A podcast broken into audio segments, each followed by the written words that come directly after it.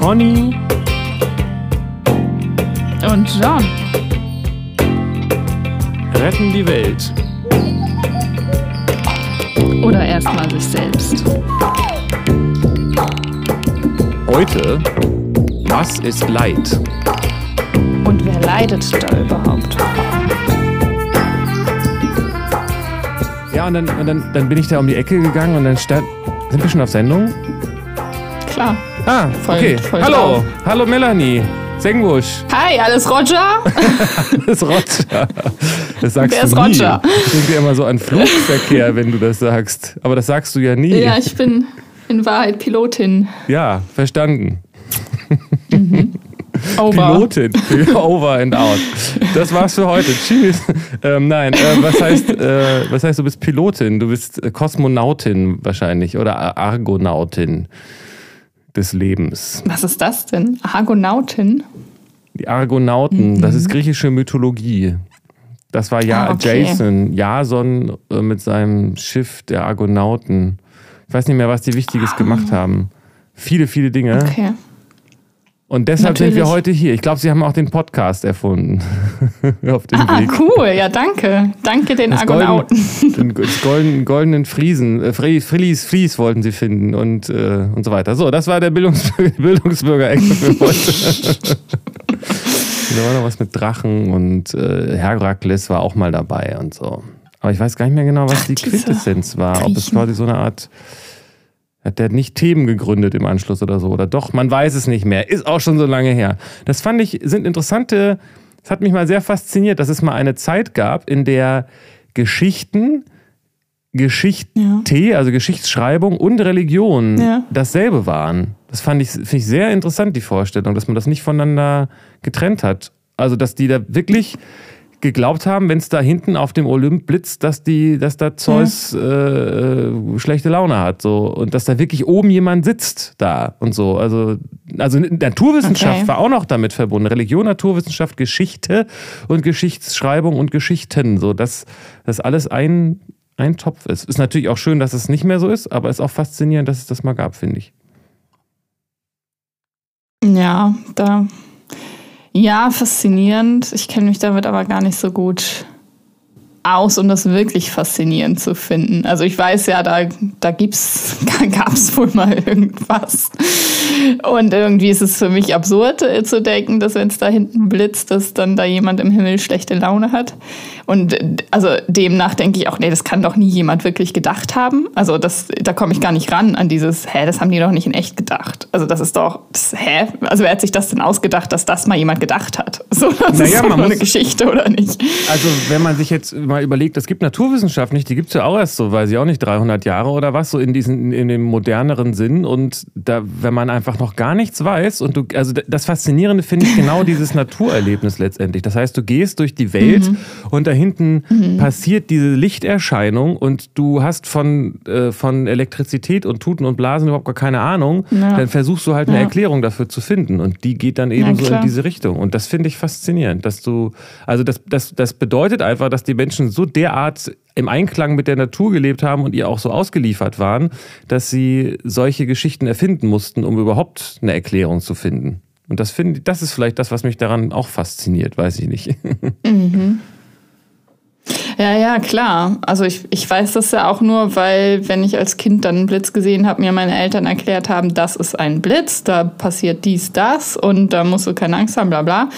Und ich musste mir nicht selbst eine Erklärung machen, wie ein Kind das machen würde, wenn es keine Erklärung bekommt und das dann ja auch in Richtung magisches Denken und oh, ist jetzt jemand, ist, weil es eine Bedrohlichkeit ist irgendwie, wenn da irgendwie Gewitter und Blitz ist und das Genau. dann irgendwie mit was, was Bösem assoziiert oder einer übermächtigen, komischen Kraft, die bedrohlich ist. Das kann ich dann schon nachvollziehen. Ähm, ja, und vielleicht, also keine Ahnung, wer weiß, was da dran ist. Ja, genau, wollte gerade sagen, man könnte ja auch andersrum sagen, ich weiß nicht, wie, wie, wie sehr du dich mit Elektrizität beschäftigt hast, aber äh, oder wie oft du schon auf dem Olymp warst. also vielleicht sitzt du ja tatsächlich, hier. also glaube ich jetzt zwar nicht, aber ähm, die, die Erklärungen, die wir haben, also das auf der anderen Seite, regt das vielleicht auch dazu an, mal das zu hinterfragen, was man selbst gelernt hat und ob denn die Naturwissenschaft alles erklären kann und so weiter. Wie sie ja, glaube ich, gar nicht behauptet. Also auch das, was du jetzt beschreibst, äh, als Kind hast du das halt gelernt, dass wenn das blitzt, dann ist das halt elektrische Entladung. Mhm. Wobei ich, glaube ich, ich, ich, zumindest als ich das gelernt habe damals, wusste man noch gar nicht ganz genau, wie das überhaupt funktioniert da oben mit der Elektrizität in den Wolken. Und ich glaube, da gibt es auch verschiedene Theorien dazu, die alle noch nicht so richtig hundertprozentig äh, geklärt sind, meine ich. Also die Naturwissenschaft weiß ja auch viel noch nicht. Also mhm. ich weiß eigentlich ganz, ganz wenig eigentlich nur. Also ganz viel, aber im Verhältnis zu dem, was, was sie nicht weiß, sehr wenig.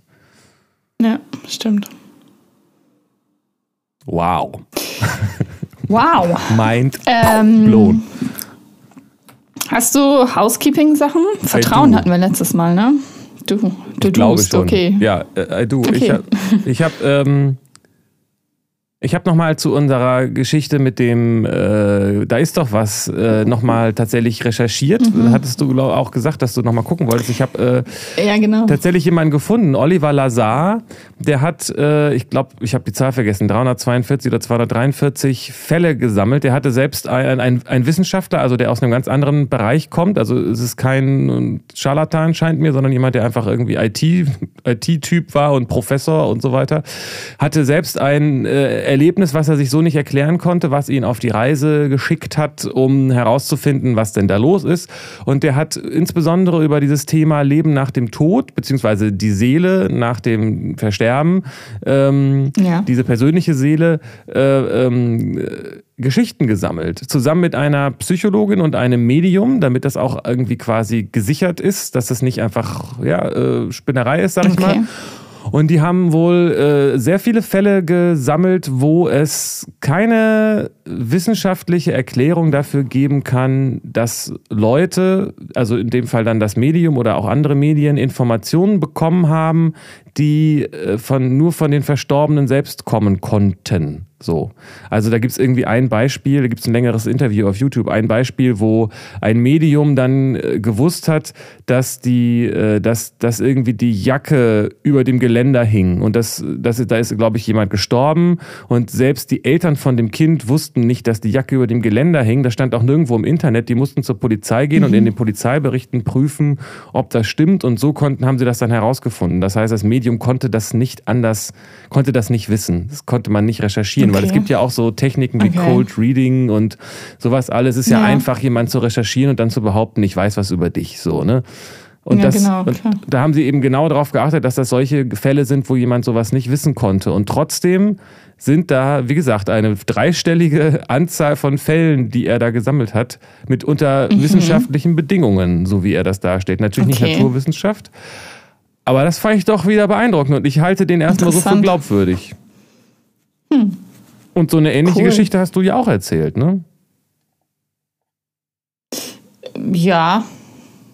Das ist nicht ganz so, das ist sozusagen, das war damals so, dass ich das Gefühl hatte, wer weiß, ob es da eine Erklärung, eine andere für geben könnte. Aber weil du mhm. ja tatsächlich auch mit deiner Oma da äh, direkt äh, in einem Dunstkreis warst. So, ne? Also das heißt, das, ja, da können ja, genau. Fotos von deiner Oma gewesen sein. Aber wenn ich jetzt zu einer Fremden gehe und die das erzählt, deine Oma ist hier ja. und die spricht Tschechisch, kann das sein, so, dann ist es erstmal erstaunlich.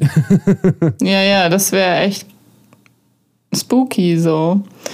Ja, und ja, ja, klar, mit meiner Oma, also ich weiß, das kann ja über alles Mögliche, auch so ihre Art zu kochen oder so. Das waren halt nicht typisch deutsche Gerichte, sondern so schon eher so böhmische Küche, tschechisch, ungarisch. Also so, da, ich habe da irgendwas mitbekommen, ohne das konkret zu wissen, dass da, dass sie daherkommt. So wahrscheinlich. Und äh, dann Sachen assoziiert und dann, ja. Ja, wäre dann die spannende Frage, ob du das Gefühl hattest, dass da was ist. Oder also ob das ja. klingt nach einer Geschichte, die so, die so klingt und nicht nach einer, wo äh, weiß ich nicht. Also für mein, mein, für mein Gefühl war da was und nicht, äh, und nicht einfach nur sowas Aufgeschnapptes. Mhm. Mhm. Mhm. Muss ich ja auch nicht wieder. Ja, und ja, genau. Ja, und aber auch so andere Erlebnisse, ne? Also wenn ich so was wahrnehme von einer Person ähm, oder mir erscheint was, in, wenn ich so wenn wir der Stille lauschen, das ist eine therapeutische Technik, ja. die ich gerade übe mit, mit äh, meinem Lehrtherapeuten. Spannend. Ähm, ähm, wenn mir dann irgendwas in den Sinn kommt und das ist dann etwas, was er mal erlebt hat und was ich ja gar nicht wissen kann, weil ich diesen Menschen absolut nicht kenne und auch der noch nichts Persönliches über sich erzählt hat, also das nicht irgendwie assoziiert werden kann mit was anderem oder so, ja. dann ist das ja schon ein Empfang oder eine Art der Kommunikation, die so in Richtung Telepathie oder ich weiß nicht was geht. Ähm, und das sind dann auch solche Phänomene. Absolut, das ist was, was ähm, äh, was mich zu einem anderen Punkt direkt führt. Na gut, vielleicht nicht ganz, weiß ich nicht. Aber also das merke ich auch. Ich weiß nicht, dieses in die Stille lauschen, wo lauschst du da rein? Ist das das, was ich denke? ich weiß nicht, was du denkst. Naja, also wenn man einfach nur da ist und nicht, mhm. nicht denkt und nicht darauf achtet, mhm. also, sondern einfach nur mhm. auf diese Stille im Hintergrund die ja immer mhm. da ist, das, was auch da ist, mhm. wenn man mhm. nicht denkt, wenn man, wenn man, ja, genau. also letztendlich, wenn man auch so einen meditativen Zustand erreicht, oder? Richtig, richtig. Ähm, genau. Was ja zu diesem Eindruck passt, den ich, glaube ich, das letzte Mal hatte, dass die, dass das denken einem eigentlich meistens, dass er versaut, was da noch so ist, sag ich mal. Mhm. Also versaut ja, genau. ist jetzt ein hartes ja. Wort, aber also denken an sich ist ja nicht schlimm, wenn man, wenn man weiß, was mhm. man, was man damit anfangen soll, wenn es der, mhm. wenn es das, wenn es der Diener ist und nicht der Herr im Haus, sag ich mal. Ähm, mhm. und dieses Denken ähm, verhindert, dass man merkt, dass da was ist. Oder dass man, mhm. und das habe ich, das ist das, da hatte ich auch ein Erlebnis jetzt nämlich die Tage, ähm, hm. wo ich irgendwie morgens nach dem Meditieren so gedacht habe, pass auf, was ist denn eigentlich, wenn ich jetzt in diesem meditativen Zustand einfach mal bleibe, so und bin aufgestanden und dann habe ich mir meinen Kaffee gemacht und äh, Kaffee ist bei mir so ein Thema. Ich habe vor langer Zeit, habe ich mich da ausführlich mit beschäftigt und habe selbst geröstet und also verschiedene Sorten ausprobiert mhm. und mit unterschiedlichen Temperaturen, habe sehr genaues äh, Tagebuch geführt, wie lange ich da wie, was, wann, wo geröstet okay. habe und wie das das danach schmeckt und wie die Unterschiede sind. Also ich habe mich da wirklich so reingenördet, sag ich mal. Irgendwann habe ich damit so ein bisschen das wieder einschlafen lassen, weil das so viel äh, Zeit in Anspruch genommen hat. Und mhm. was übrig geblieben ist, ist, dass ich dann doch manchmal sehr genau ähm, Temperatur und äh, Gewicht von den Kaffeebohnen, die ich mir dann da so mache, äh, gewog, äh, ha, ähm, ausgemessen habe und das heißt, bis vor kurzem, bis vor die Tage, habe ich immer meine Waage genommen und habe das aufs äh, Zehntelgramm genau abgewogen, wie, wie viel Kaffeebohnen ich in die Kaffeemühle schmeiße.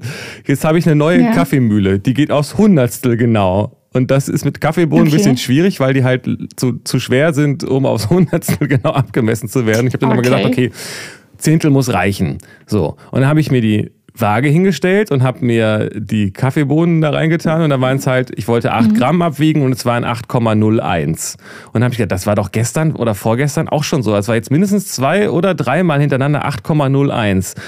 Das Mhm. Irgendwie dachte ich so, warum wiege ich das eigentlich so auf so einer genauen Waage ab, wenn man es gar nicht so genau abwiegen kann? Und dann habe ich diese 8 Gramm in ein Shotglas getan und habe mir gemerkt, wie hoch dieses Shotglas ist, äh, voll mit Kaffeebohnen ist und habe gesagt, ich kann mir doch auch die 8 Gramm mit meinem Shotglas abmessen, da brauche ich nicht immer die Waage rausholen. So. Dann habe ich die Kaffeebohnen mhm. zurück in die, in die Dose getan und habe mir dann das Shotglas genommen und habe das abgemessen im Shotglas, um, um, um so nach dem Gefühl, um dann zu gucken, ob das die richtige Menge ist, ob das ungefähr 8 Gramm sind. Und dann habe ich das auf die Waage getan und es waren 8,00 Gramm. Also ich habe es aufs, mit, aus oh. dem Gefühl heraus aufs Hundertstel Gramm genau abgemessen. Und das ist ein das geht, also da hätte ich, wenn ich das mit dem Boden gemacht hätte, hätte ich ewig gepuzzelt, weil die halt, weiß ich auch nicht, 0,1 mhm. bis 1,5, also die wiegen halt viel zu viel. so. Und dann habe ich so gedacht, ja und dann habe ich gedacht, was ist denn heute jetzt anders? Ach ja, ich bin ja mit diesem Flow hierher gekommen und mit diesem meditativen Zustand, um zu gucken, was passiert, wenn ich einfach mal mit dem Flow gehe. Und die Waage stand ihm auch so ein bisschen im Weg, weil das für mich diesem Flow ein bisschen widersprach. Und dann habe ich gedacht, okay, wenn ja. ich jetzt im Flow den Kaffee aufs Hundertstel Gramm genau abmessen kann, dann brauche ich ja die Waage jetzt auch nicht mehr. So, und das war für mich so ein Eindruck, da ist was. Das war doch jetzt kein Zufall. Das ja. ist wirklich mit, dem, mit der Waage immer nur aufs, ja. auf, auf ein Hundertstel zu wenig oder zu viel und mit dem Shotglas mhm. dann genau aufs Hundertstel das abgemessen habe. Wirkte für mich nicht wie ein Zufall. Spannend. So, wo ja. ich für mich so gedacht habe, dass ähm, je weniger Gedanken man äh, verwendet und je mehr man in diesem Flow-Zustand auch ist, in so einem speziellen, desto, desto mehr ist man auch offen für das, was da passiert, weil man die, die, die, das, was da ist, nicht so sehr mit den Gedanken überpinselt. So. Ja, genau. Und deswegen ja. das mit der Stille lauschen, das ist ja genau der, der, der Bogen dahin. Mhm. Weil was ist, wenn man ja, der Stille stimmt. im Alltag lauscht, auch beim Kaffee kochen? Ja. Ja, ja, genau. Das ist eine andere Art der, der Achtsamkeit oder Konzentration, wenn man da so im Flow ist. Ja, ja, weil die Gedanken, die haben wir ja insofern kultiviert, dass sie uns die ganze Zeit so laut ins Ohr flüstern, dass wir viele andere Sachen ja. gar nicht so richtig hören. Und wenn wir die mal genau. beiseite legen, oder zu, es ist ja, scheint ja schwer zu sein, so, aber wenn man die, äh, ähm, wenn man guckt, was da noch ist. Ich glaube, es ist auch nicht, es ist auch nicht konstruktiv zu sagen, ich darf jetzt nicht denken, sondern es ist besser darauf zu gucken, mhm. wie du sagst, so schön in die Stille zu lauschen. Dann haben die, mhm. dann lenkt man die Gedanken nämlich so ein bisschen ab. Oder die Aufmerksamkeit, ja, genau. genau. Ja, genau. Ja, spannend. Wäre jetzt interessant, wenn du das weiterführst, also öfter machst in diesem meditativen Zustand, dir Kaffee zu bereiten, ob das so bleibt und ob das dann echt so einen signifikanten Unterschied macht, als wenn du nicht in dem meditativen Zustand Kaffee kochst und dann immer um die 8 Gramm hast und nicht genau 8 Gramm. Naja, da muss man ja auch zu sagen, die, es gibt so viele Faktoren und ob das jetzt 0,8 oder 0,8, mhm. Äh, also ob das 8,01 oder 8,02, das ist alles völliger Blödsinn, weil die Kaffeemaschine schmeißt das auch nicht alles immer raus. Das heißt, es bleibt auch immer so ein bisschen was äh, drin hängen und das heißt, manchmal sind es dann sowieso ja. 8, also es ist halt, halt im Durchschnitt genau 8. Ähm, aber da habe ich dann gedacht, der das war nicht der Punkt von diesem Erlebnis, dass der Kaffee besser schmeckt. Der schmeckt seitdem auch nicht besser, muss ich sagen.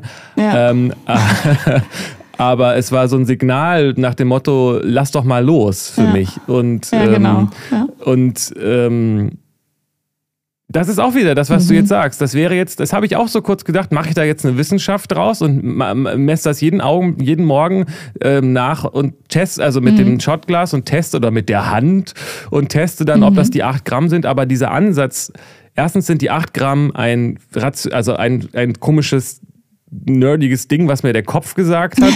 Und zweitens wäre ja auch dieses Überprüfen wieder so eine Kopfsache. Das ja. hat ja mit dem Flow eigentlich ja, nichts zu tun.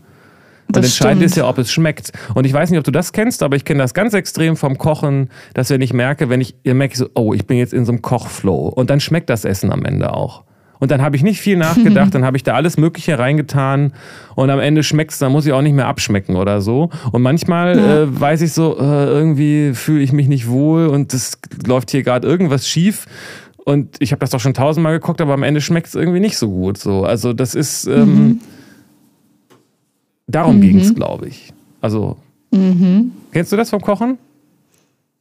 Ja, ich kenne irgendwie ja. Und also auch vom Backen, wenn ich so, keine Ahnung, Geburtstagskuchen für jemanden oder so. Und ich habe den schon hundertmal gemacht und manchmal schmeckt der gut, also richtig gut oder noch besser. Und manchmal auch irgendwie schmeckt der dann anders oder komisch und dann denke ich immer so, was hat denn da gefehlt oder ich habe das ja nicht anders gemacht oder so und dann liegt es echt an meinem Zustand, also in welchem Modus ich das gemacht hat und ob ich, ja mir fällt jetzt Liebe, ob ich mit Liebe dabei war und irgendwie so mir das Freude bereitet hat auch und weil das hat für mich auch was mit Flow-Zustand zu tun. Ja.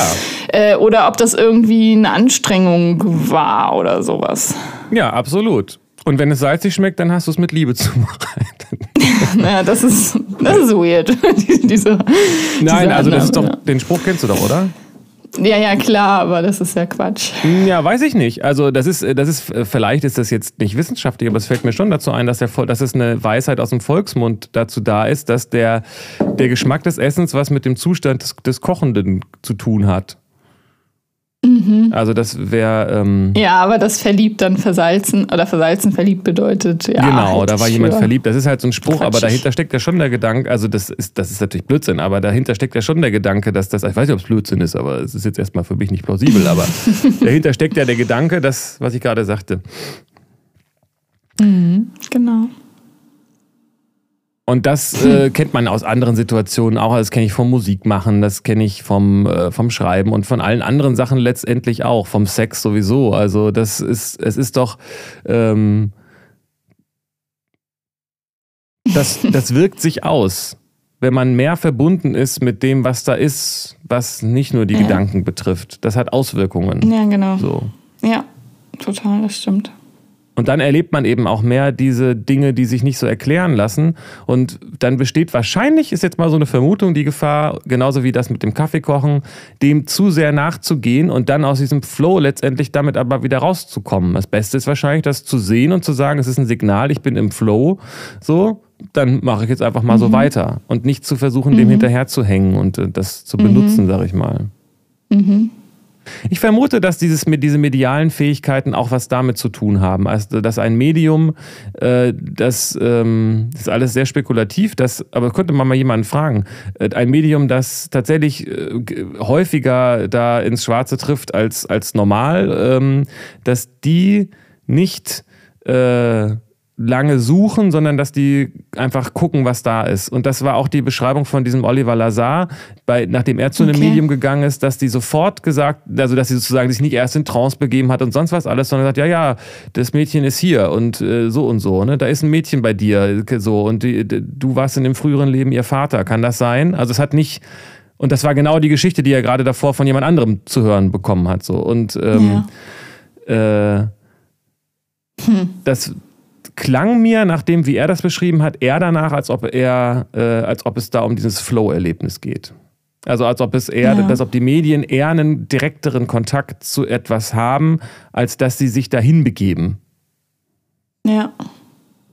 Und ja, ich verstehe. Und ich kann, es ist manchmal schwer dann für mich, da dieses, dieses schnelle Denken, dieses intuitive Denken zu, ver, ver ähm, zu trennen von diesem von diesem, was sich da eingibt. Aber auch das, ich, ich, ich, ich, guck, ich forsche da mal weiter oder ich lasse es bleiben und gucke, was ich dann dadurch erlebe, dass ich nicht mehr forsche. So.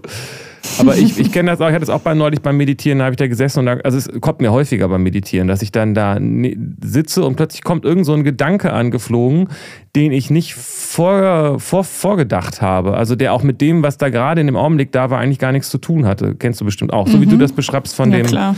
von dem, von deinem Lehrtherapeuten mit dem Unterschied, dass mhm. es dann Sachen sind, die ja, ich wollte gerade sagen, die mit mir nichts, die nur mit mir zu tun haben, aber nicht mal das stimmt. So. Und das könnte man ja. dann natürlich als so Verarbeitungsprozesse bezeichnen, aber vielleicht ist da ja auch irgendwo das alles nicht so klar voneinander zu trennen. ja. Wow, jetzt haben wir hier, ja. äh, haben wir schon eine halbe Folge über was anderes geredet. Ja, spannendes Thema, ey. Flow-Zustand. Können Absolut. wir uns ja auch nochmal vornehmen, sonst für eine extra Folge, weil da gibt es tatsächlich ja auch irgendwie Wissenschaft zu. Und äh, also das auch als Zweig von psychologischer Praxis und sowas.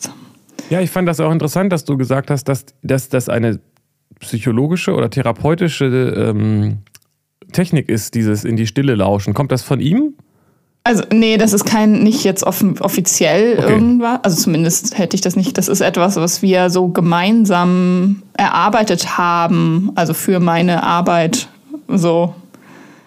Interessant, weil das ja. nämlich genau, ähm, das hat ja eigentlich mit Psychologie äh, nur so viel zu tun, wie, wie es mit allem zu tun hat, weil es ja eigentlich eine Meditations- und eine spirituelle äh, Praxis ist, sozusagen, in diese Stille zu lauschen. Ja, genau. Aber ich bin ja eh, also vertrete die Meinung, dass äh, ein guter Psychologe, Psychologin unbedingt dass die Psychologie mit Spiritualität verbinden muss. So. Und sagen, dann Techniken sich ausweiten müssen und auch neue da hinzukommen müssen. So.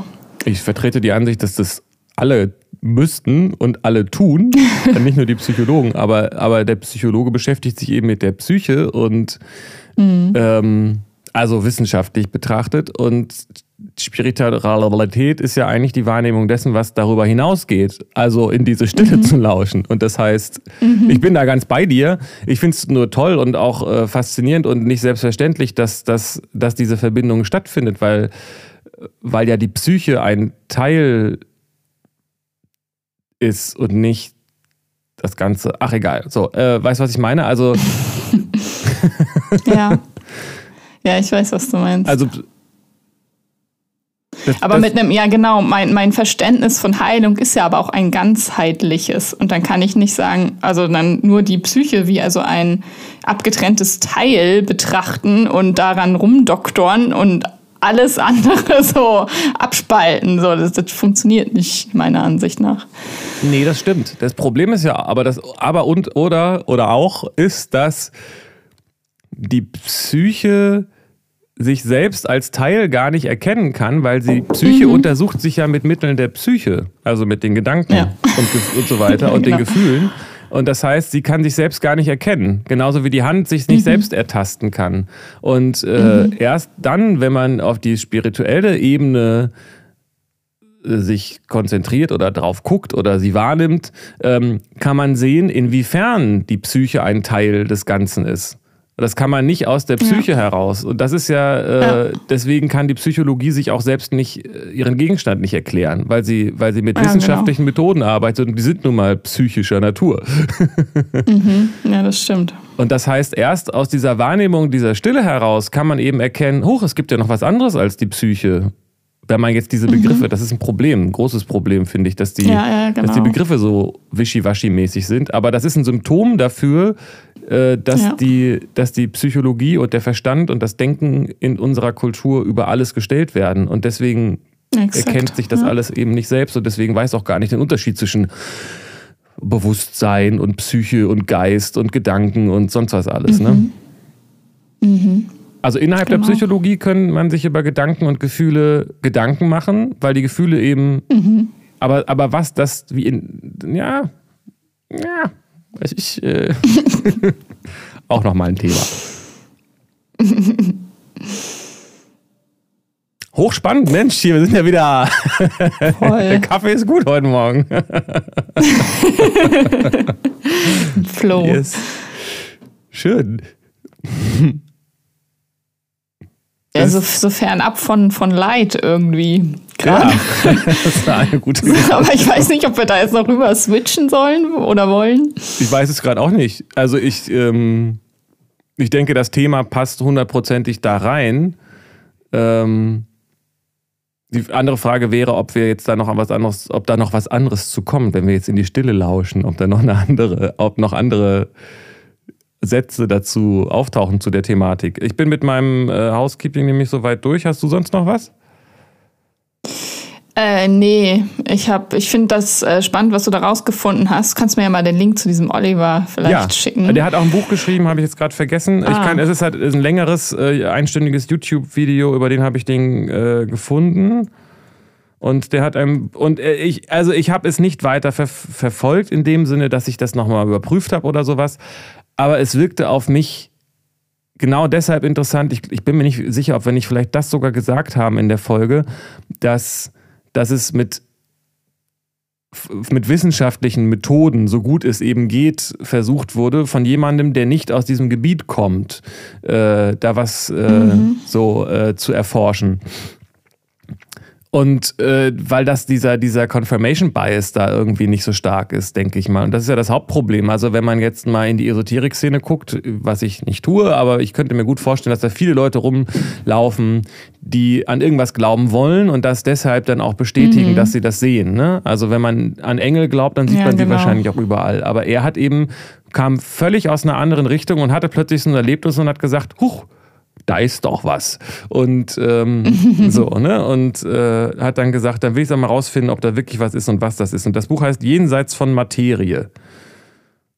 Und ist erschienen hoffentlich in keinem kein Im äh, Esotera Verlag. ESO-rechten Verlag, ja. Nein, aber wenn man den googelt, dann findet man auch noch seine Programmiererseite und sonst was alles. Der ist halt, äh, da ist es eben kein mhm. Fantasiedoktor, sondern das ist halt ein, ja. äh, ein klassischer, also ein typischer, äh, richtiger, echter wissenschaftlicher ja. Wissenschaftler, was nicht heißt, dass es besser oder schlechter ist als andere Sachen. Aber ja. das heißt, dass er eine entsprechende Methode gelernt hat, so.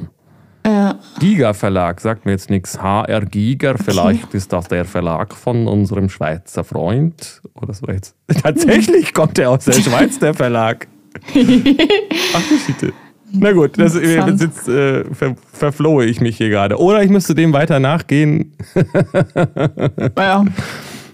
Ich habe nämlich nur so, also so komische Sachen gefunden, so wo alles so mich so abgestoßen hat. Und ich dachte, nee, ihr seid doch, das ist doch inszeniert und das ist creepy. Also irgendwelche YouTube-Kanäle, wo, keine Ahnung, so Frauen oder also so, so Mädchen, es war noch ein Kind eigentlich, so hingesetzt wurde und als Medium inszeniert und dann hat die auch immer so komisch gesprochen, wie als wäre sie irgendwie ob, in so einer Obsession oder so in Trance oder so. Ich dachte, also Leute, immer jetzt, nee, weg damit so.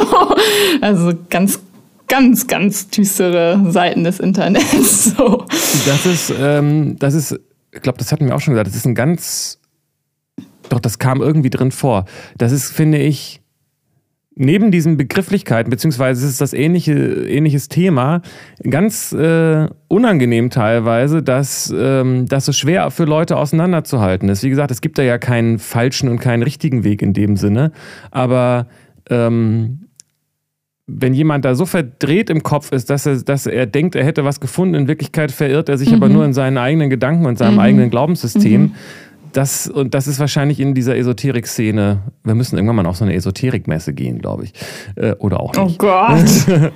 ähm, Voll der Horrortrip. ja, das äh, könnte ich mir vorstellen, dass das, äh, das, äh, das, das finde ich eben das Unangenehme, das was ganz, wenn ich ja. Leute, da kommt man auch schlecht an die Leute dran, weil die ja so fest daran ja. glauben. Es ist aber letztendlich wie, mit, wie mit Religionen oft.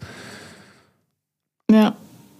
Ich habe das über verschiedene, und das ist deswegen, worauf ich hinaus wollte, ist es so, das, und das äh, hast du ja auch gerade beschrieben, total wichtig, das gut zu unterscheiden, was man da gerade guckt, finde ich. Ob das, mhm. deswegen betone ich das auch immer so. Und der wirkt eben auch seriös und man merkt, wenn man ganz genau darauf achtet, nicht auf das, was die Leute sagen, sondern wer das wie sagt und in welcher Situation. Mhm das ist das, mhm. was ich in solchen Situationen meistens zuerst mache, dass ich erstmal so ein paar Minuten einfach nur zuhöre, wie wirkt dieser Typ auf mich. Genau. So. Ja, ja, genau. Warum erzählt er das jetzt? Ähm, ja, ja. So, das, das ist so erstmal für mich so der erste Indikator, mit wem ich da eigentlich das zu tun habe. Und da merkt man ja manche Leute, die mhm. so, so ein heiliges Irgendwas haben und die da oder die ganz dringend was vermitteln wollen. Und es gibt auch sehr viele, die vor allem was verkaufen wollen. Und äh, ja, das, das ist erstmal genau. so ein No-Go für mich. Also höre ich trotzdem erstmal kurz zu, so, aber. Ja.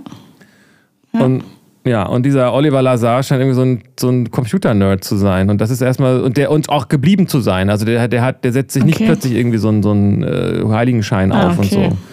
Naja, aber auch okay. das kann alles Inszenierung sein, weiß man natürlich nicht. Den habe ich, ich weiß nicht mehr genau, wie ich den mhm. gefunden habe. Ich hatte mich halt dadurch geYouTubed irgendwie. ja, sind wir wohl verschieden abgebogen. ja, vielleicht ist, genau. Und ich habe da, ich habe, ich habe, ähm, ja. da gibt es auch mehrere so, ach, es gibt tolle Sachen bei YouTube, finde ich. ja, genau. Leben nach dem mhm. Tod, wissenschaftliche Belege heißt das ähm, YouTube-Video. Auch das muss wieder nichts heißen, weil das behaupten ja auch alle, dass es irgendwie Wissenschaft sei, was sie machen. So. ja, stimmt. Und das lässt sich leicht behaupten. Aha. Aber das Thema bin ich jetzt leid. Ja, ja, ich, ja, ja jetzt bin ich es auch leid. ja. Wir hatten das überlegt, ne? Ich weiß nicht, wir können es ja mal versuchen. Mhm. Was ist Leid? Das kam aus Wie der letzten Folge Leid? am Ende. Was ist Leid? Ja. Was ist Leid? Tja. Leid. Also wenn man Schmerz. Guckt, Schmerz, ja, das würde ich gut, schön, dass du das sagst. ich wollte gerade sagen, um es kurz zu machen, können wir uns erstmal darauf einigen, dass es nicht dasselbe ist wie Schmerzen. ich weiß nicht, ist es nicht? Leid. Nein, ist es naja, nicht. Leid ist die Interpretation, ist ja dann schon eine Interpretation von Schmerz, oder? Ja, absolut. Weil man kann ja auch, also habe mich mal mit verschiedenen Schmerz Dingen haben und nicht drunter leiden, ja. Also ähm, Capsaicin, äh, Capsaicin, ich weiß gar nicht, wie es ausgesprochen wird, ist äh, das, äh, das, was Chilischoten scharf macht. Ähm, und das ist ähm, dazu da, damit Säugetiere die Schoten, also jetzt ne, von Gott so gemacht, damit die Säugetiere die Chilischoten nicht fressen, sondern das sollen Vögel fressen und die sollen dann die Samen woanders auskacken. Äh, das macht die Chili, das macht Chili, damit, äh, damit es woanders verbreitet wird als in der direkten Umgebung. Mhm. Das heißt, Vögel haben kein Problem mit diesem Schärfezeug, sondern nur Säugetiere. Und dieser mhm. Schärfeaspekt ist so extrem, dass selbst Ratten, die ja ziemlich intelligente Tiere sind, eher verhungern, als dass sie was Scharfes, also dass sie Chilischot essen, also Okay. etwas essen, wo Chilischoten Okay. drin sind. Die verhungern eher.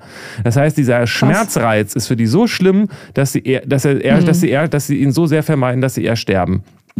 Ja, Der Mensch isst scharfe Sachen zum Vergnügen, so, ne? Ja, aber auch nicht jeder Mensch. Nein, nicht jeder, Das ist aber ja total individuell. Ja, natürlich wollte ich jetzt nicht alle Menschen sagen, aber manche und relativ viele würde ich auch mal. Also ich zumindest sehr gerne. Ich esse sehr gerne auch sehr scharf, weil ich es geil finde. Und das hat wiederum dann was damit zu tun, dass da irgendwie diese Endorphine oder was ausgeschüttet werden, bei gleichzeitigem Wissen darüber, dass es nicht, dass man nicht stirbt. Also wahrscheinlich hat das so. Ähm, also ich finde Schafessen toll. Und, äh, und ich will sagen, das hat also offensichtlich was mit Schmerzen zu tun, die relativ extrem sind. Und trotzdem leidet man ja nicht darunter. Also ich, ich genieße ja das scharfe Essen. Ja. Ja, ja, klar. Es gibt ja auch Schmerzen, die man genießen kann. Naja, genau. Jetzt ist die Frage, liegt es an dem Schmerz oder an der Fähigkeit, sie zu genießen? Hm. Ja, vielleicht auch an einer gewissen Kontrolle. Also, weil wenn du das isst und dir selbst zufügst, den Schmerz, dann hast du ja die Kontrolle darüber. Du kannst es ja auch wieder lassen. Oder auch andere Situationen. Du hattest äh, im Chat hatten wir BDSM noch als Beispiel. Ja. Das ist ja auch dann kontrolliert. Da kann man ja auch dann Safe Word und dann hört's auf so. Und das ist ja kein, du bist dem nicht ausgeliefert, ist insofern nicht bedrohlich und du musst keine Angst haben und äh, hast die Kontrolle über deinen Schmerz. Aber Schmerzen, die du nicht kontrollieren kannst, weil du irgendwie erkrankt bist, gefoltert wirst, keine Ahnung was, ähm, das ist dann was anderes. Ob man das dann auch genießen kann, weiß ich nicht.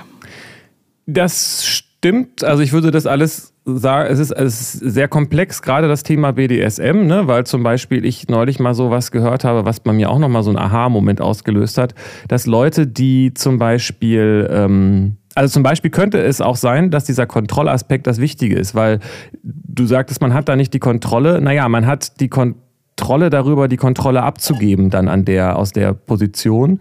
Und ähm, dann hat man die Kontrolle, dass einem Schmerzen zugefügt werden. Und ich fand das plausibel, dass es bestimmt auch einige Leute gibt, die dann äh, eigentlich Schmerzen haben schon vorher und dann genießen, dass sie die Kontrolle über Schmerzen haben, die sie, ähm, die sie dann verstehen in Ja. dem Augenblick. Oder mit Angst Ja. ging es in dem Augenblick dabei, äh, was ich da gehört habe, darum. Also das ist, es gibt ja Menschen, die irgendwie so eine diffuse Angst haben und nicht wissen, wo sie herkommen und dann finden sie es schön, in so Mhm. einer Situation Angst zu verspüren, die sie, die sie erkennen und wissen, ich habe Genau, jetzt Angst, weil es so eine inszeniert Ja. bedrohliche Situation für mich ist. Ja, ja, stimmt. Also ähm, das ist ein sehr komplexes Thema und auch ein sehr kontroverses, weil, weil, weil BDSMlerInnen dann sich auch schnell ähm, meiner Erfahrung nach ähm, irgendwie pathologisiert fühlen, so, was ich auch verstehen kann. Ähm, das war nicht das, was ich damit sagen wollte, aber es ist, ähm, dieses Kontrollding scheint entscheidend zu sein, ne?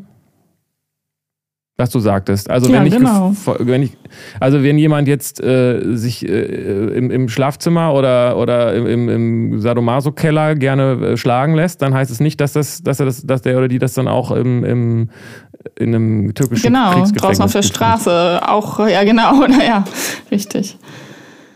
Also geht es doch aber wohl eher um die Bedingungen, unter denen das stattfindet, als jetzt der reine physische Reiz. Mhm. Und Schmerz jetzt auf der physischen Ebene ist ja erstmal ein rein physischer Reiz. Mhm, genau. Es ist also noch kein Leid. Wird zum Leid, wenn unkontrollierbar. Also wenn man keinen Einfluss mehr drauf nehmen kann. Dann wird das als Leid interpretiert, oder? Oder bewertet oder empfunden. Ja, was ist also ähm, was ist denn dann das Leid da an der Stelle? Was was äh, ist das ist das Leid vielleicht genau dieses Gefühl von der ausgeliefert Kontrollverlust? Ja. Ja, genau, würde ich sagen, dass das ist, das ist, worunter man leidet, dass du kein, keinen Einfluss mehr darauf nehmen kannst, dass deine Selbstwirksamkeit nicht, nicht mehr da ist. Ja. Faszinierend, ne? Total. Weil ähm, die Grundfrage, die dahinter steckt, ist doch letztendlich, wer kontrolliert denn eigentlich meinen mhm. Geist? Mhm. Also das, der körperliche Schmerz ist was Körperliches. Und da bin ich, es gibt ja diesen schönen Satz, ähm, man kann nur bedingt äh, beeinflussen, was man erlebt, aber man kann zu 100% beeinflussen, wie man es erlebt. Oder man beeinflusst es sogar zu 100%, wie man etwas erlebt. Und ich glaube, da ist so ein bisschen diese Schnittstelle zwischen dem körperlichen Schmerz und dem, äh, und dem Leid, oder? Ja. Also, ja. Ich, ja, klar. Und das ist jetzt ein großer Satz und leicht gesagt.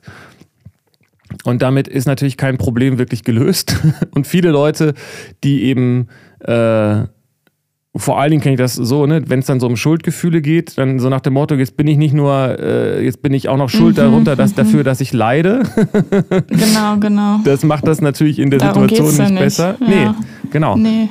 Aber das, das eigentlich geht es doch am Ende um, um, um, das, um das, wie man etwas erlebt. Und eine Schuld, mhm. Schuldgefühle sind ja auch eine Bewertung von etwas. Mhm. Und Schuld, genau. zu sagen, ich bin schuld daran, dafür, mhm. heißt es daran, ich bin schuld daran, dass ich leide, mhm. Mhm. dann leidet man gleichzeitig unter diesen Schuldgefühlen.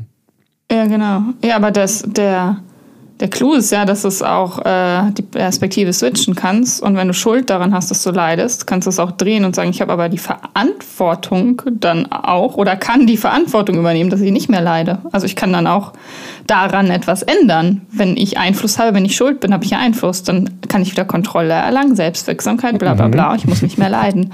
Total, ja klar. so ist es. Also ist Leid letzt, also es ist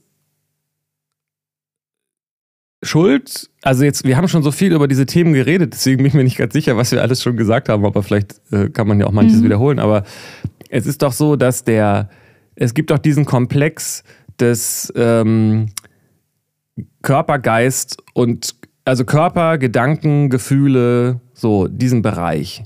Und die hängen ja. ja. alle zusammen. Also die Gefühle sind ja letztendlich was Körperliches, oder nicht? Mhm. Also das ist doch etwas, wo der, wo die, die, die Gefühle haben sich so entwickelt, dass ich zum Beispiel ähm, den Körper schütze. Dazu sind die Gefühle da, um den Körper zu schützen und um sie äh, und, und damit er sich vermehren und ausbreiten kann.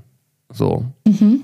So, und das Gelbe gilt für die Gedanken eigentlich auch. Also Körper und Gedanken und Gefühle sind eigentlich ein Komplex. Die lassen sich ja auch nach der, wie heißt das, kognitive Verhaltenstherapie? Verhaltenstherapie. Mhm. Genau, lassen sich ja auch gar nicht wirklich voneinander trennen. Also das ist immer mhm. mehr oder weniger in Einheit so. Ne? Also ich kann nicht äh, mich freuen, jemanden zu sehen und gleichzeitig zu denken, dass, dass ich den doof finde.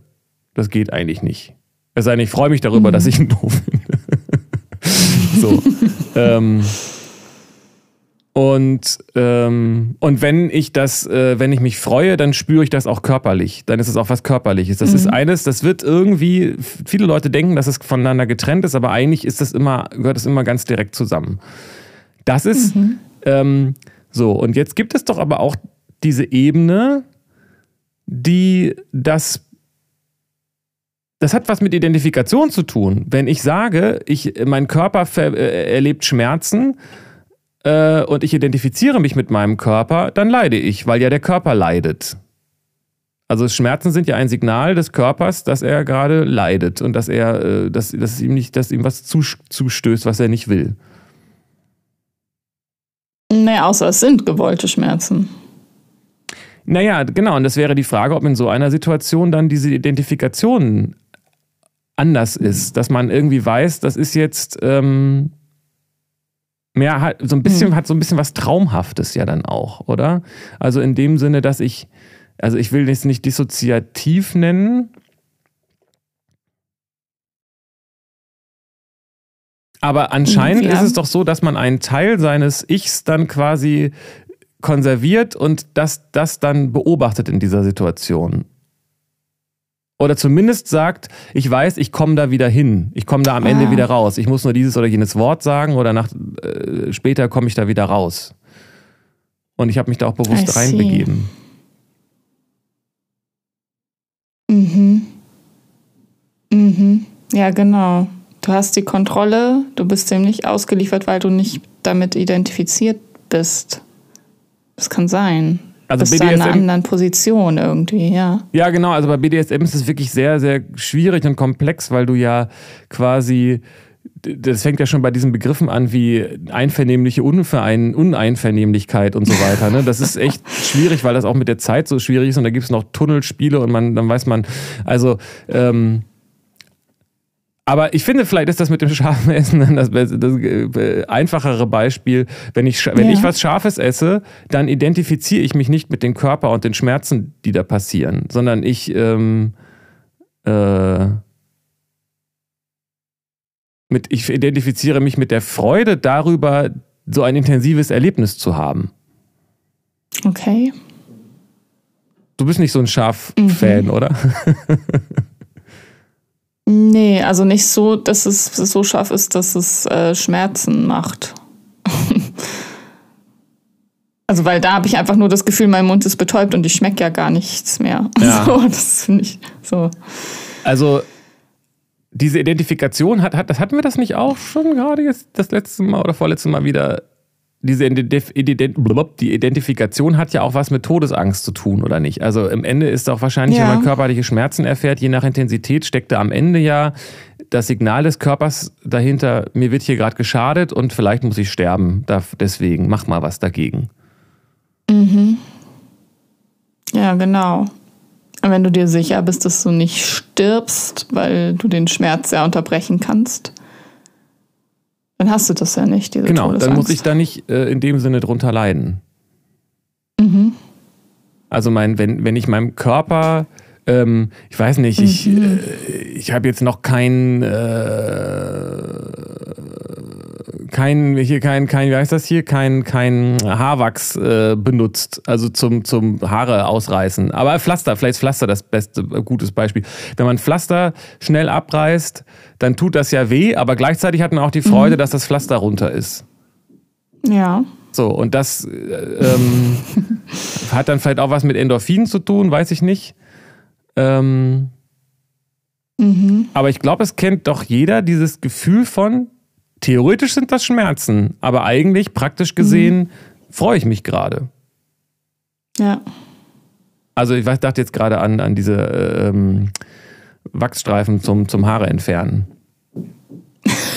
Das freut man sich immer richtig drüber. Naja, man, man, man, ja, also man ist, ich weiß nicht, ist es, leidet man dann darunter oder gibt es da nicht auch so ein ja, Gefühl von. Ahnung. Also ich, ich denke da immer so, au, au, au, au, au. Aber ja, es ist nicht kein wirkliches Leid. Es ist ja nicht so das existenziell bedrohlich. So. Genau. Das als Leid zu bezeichnen, wäre mir irgendwie zu krass. Ja, also ich weiß nicht, ich, ich will irgendwie auf diese Situation hinaus, die doch bestimmt jeder kennt, dass man darüber lacht, dass man gerade Schmerzen hat. Ja, so. ja genau. ja. So, und man kann auch darüber lachen, dass man was Dummes getan hat. Und man kann auch darüber lachen, dass mhm. man. Ähm, und das ist quasi, ich, ich, ich kenne das von mir zum Beispiel, dass ich, also jetzt mal, weiß nicht, wie fiktiv das Beispiel ist, ich stoße mir den Zeh irgendwo. Dann denke mhm. ich, ach du Scheiße, mein Zeh tut weh. Äh, gut, aber dann ist er ja nicht gebrochen, aber irgendwie kann ich trotzdem darunter leiden. Und zwar deshalb, weil ich dann denke, ich bin so doof, ich kann nicht mal gerade laufen. So. Und, mhm. und, dann, und dann kommt dieses Schuldthema und dann kommt, dann kommt noch so viel mehr dazu, was ich alles im Leben falsch gemacht habe, dass ich ja sowieso nichts hinkriege und dass ich äh, dass ich es gar nicht wert bin zu leben. So, das ist Aha. jetzt unbewusst, klingt jetzt extrem, aber unbewusst läuft sowas zuweilen ab. Ja, ja, und manchmal auch bewusst. Und dann, ja. und gestern habe ich auch schon nichts hingekriegt und mein Kaffee war heute Morgen auch bei 8,05. oh, oh, oh. Ja, ja. So. Und, Grenzwertig, ja. Und dann geht es irgendwie um was, dass ich da geht hat besser ganz, sterben, ey. Das ja, das hat, ganz, das, das, hat ja. ganz viel mit dieser Identifikation zu tun, mit dem, was ich dann da bin an der Stelle. Nämlich mhm. dieses unfähige, lebensunfähige Ding, das besser nicht da sein sollte, weil es nicht mal laufen kann. So.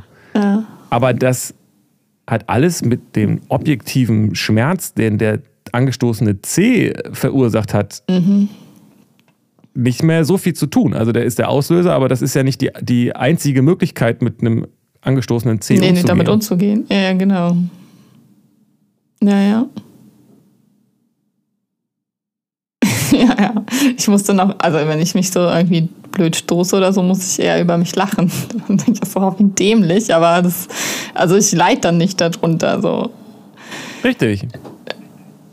Und jetzt ist natürlich ähm, die Frage, wie weit man das treiben kann, aber zumindest kann man erstmal sagen, äh, Schmerz und Leid ist nicht dasselbe. Ja. Und dann gibt es eben auch diesen Bereich, wie, was ich da gerade so beschrieben habe, diese, diese psychischen Schmerzen, sag ich mal. Ne? Also unter seinen Gefühlen zu leiden. Mhm. Unter Angst. Was mhm. ja sehr verbreitet ist. Wahrscheinlich jetzt durch Corona auch nicht weniger mhm. geworden ist. Mhm. In der Gesellschaft. Aber Gefühle im Ursprung ja. sind dasselbe wie körperliche Schmerzen. Sie wollen einem eigentlich ja. erstmal nur ein Signal für irgendwas geben, dass da was ist.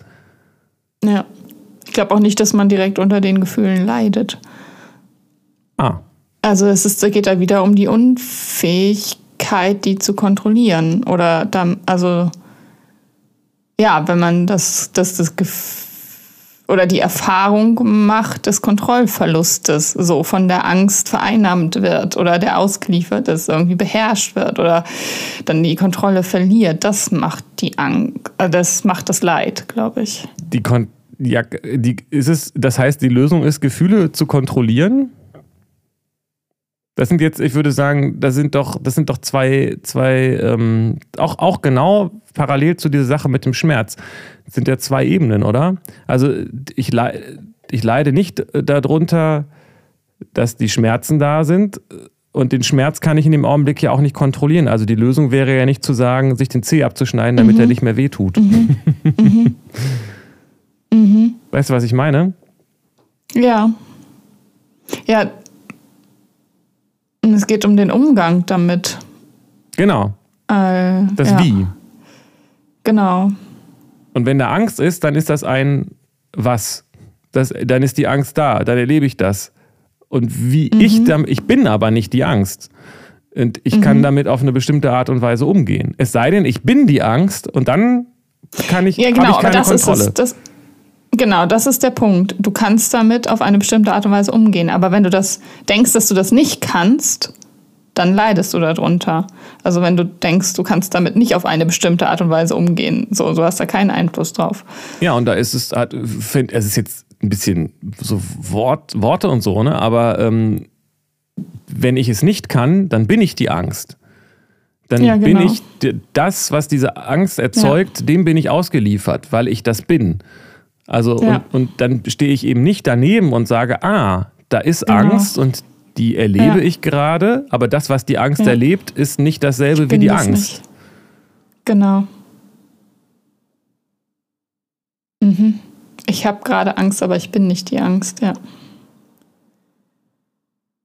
Und äh, ich meine, da, da, beißt sich das so ein bisschen in den Schwanz, ne? wenn ich das Gefühl habe, die Aua, wenn, ich, wenn ich das Gefühl habe, ich kann die äh, Angst nicht, ich, ich werde von der Angst kontrolliert, dann steht sie ja vielleicht sogar über mir, so, ne?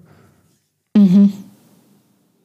Aber ich, ja, genau. ich bin ja nicht die Angst. Das ist ja rein, rein, wie soll das sein? Das ist nur dann, wenn ich, wenn ich mich für die Angst halte. Das ist eine Verwechslung. Ja. Und nur wenn ich denke, dass ich, also wie soll ich sagen, ich bin der Angst in dem Sinne ausgeliefert, wie ich den Schmerzen ausgeliefert wäre, wenn ich mir jemals noch einmal in meinem Leben den Fuß stoßen sollte. Also diesen, diesen es ist aber letztendlich ein, körperliches Erlebnis, die Angst. Mhm. Und mhm. genauso wie ich Hunger ausgeliefert bin, bin ich auch der Angst mhm. ausgeliefert. Das heißt, ich komme nicht drum mhm. herum, dass dieses Erleben da ist.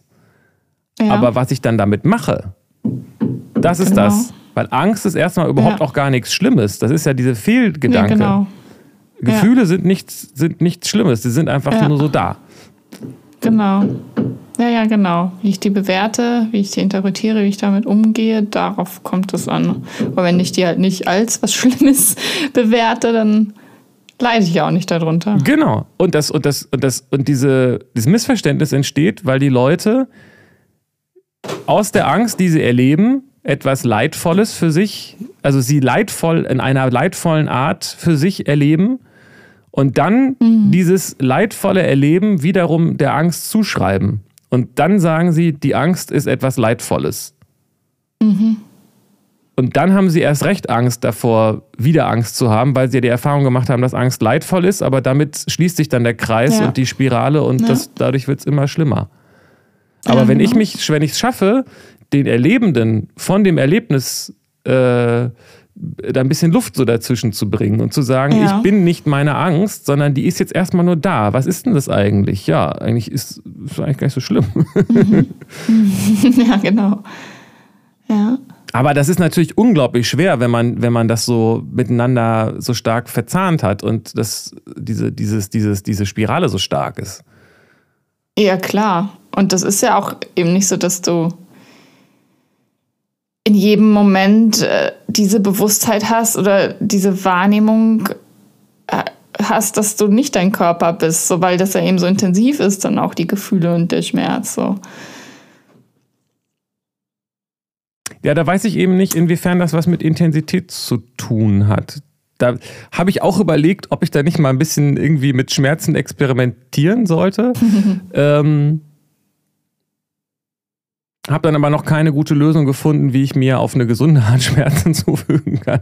Äh, hatte aber überlegt, was passiert, wenn ich jetzt irgendwie, irgendwie mir äh, intensive Schmerzen zufüge, die, die nicht körperlich schädlich sind und dann meditiere, ob es nicht auch mhm. die Möglichkeit gibt, ähm, die Schmerzen, also der, der Mensch ist, denke ich, zu vielen in der Lage, der, der, der Geist, und wahrscheinlich ist man auch dazu in der Lage, Schmerzen sogar bewusst auszublenden. Also wenn man zum Beispiel sich Hypnose anguckt, dann geht das wahrscheinlich. Ja. Ja, also ja, auf jeden Fall. Also mit so chronischen Schmerzpatienten oder so. Oder ich habe auch selbst Erfahrungen mit krassen Schmerzen. Meditation ist da ein sehr hilfreiches Mittel, mit umzugehen. So. Genau, guck, das geht dann eben einen Schritt weiter, weil man dann ja doch wieder auch an die Wurzel der, der also an den Schmerz selbst rangeht. Ne? Und wir reden ja eigentlich gerade mhm. darüber, diesen, um die, diese Trennung zwischen dem, dem, was man erlebt und dem, wie man das erlebt. Mhm. Aber es geht da ganz stark, so wie mir das gerade erscheint, um den Identifikationsfaktor. Wenn ich sage, ich bin nicht der Schmerz und das, was da leidet, das bin nicht ich, dann löse ich mich ja auch von dieser Todesangst. Mhm. Ja, genau, das wollte ich, das kam mir eben in den Sinn. Was ist denn da der Ursprung und oder was ist denn das Leid, das eigentliche? Und das ist die, die Angst vom Tod wahrscheinlich, das stimmt. Ja, also, und also die, die, ähm, wenn ich, jetzt wird es natürlich interessant, wenn ich sage, ich bin, es gibt diesen Komplex Geist, Körper, äh, Gefühle so und kann man bestimmt noch mehr Sachen dazu schreiben in diesem Bereich. Und wenn ich sage, ich bin nicht meine Angst, ich bin nicht meine Schmerzen, meine körperlichen, ich bin auch nicht meine, meine schädlichen, selbstzerstörerischen Gedanken ja. und so weiter, ja. dann trenne ich mich ja von diesem Bereich ab. Und dann kann ja auch, also ich trenne mich nicht ab, sondern ich, ich verweise diesen Bereich in den Platz, in den er gehört, wie wir das gerade vorhin hatten ja. mit der Psyche und dem, was darüber hinausgeht. Und wenn ich diesen Bereich. Puh. Was? Ja, ja, ist spannend. Ist, ist spannend, ja. Und wenn ich, wenn ich das sozusagen an seinen Platz äh, sehe, da wo es eigentlich hingehört mhm. und mich damit nicht identifiziere, sondern ich merke, ich bin etwas, mhm. was darüber hinausgeht, ähm, dann brauche ich auch keine Todesangst mehr haben, weil, weil der Körper mhm. die, der, der, und, und alles, dieser Komplex, äh, der ist ja nur sterblich. Mhm.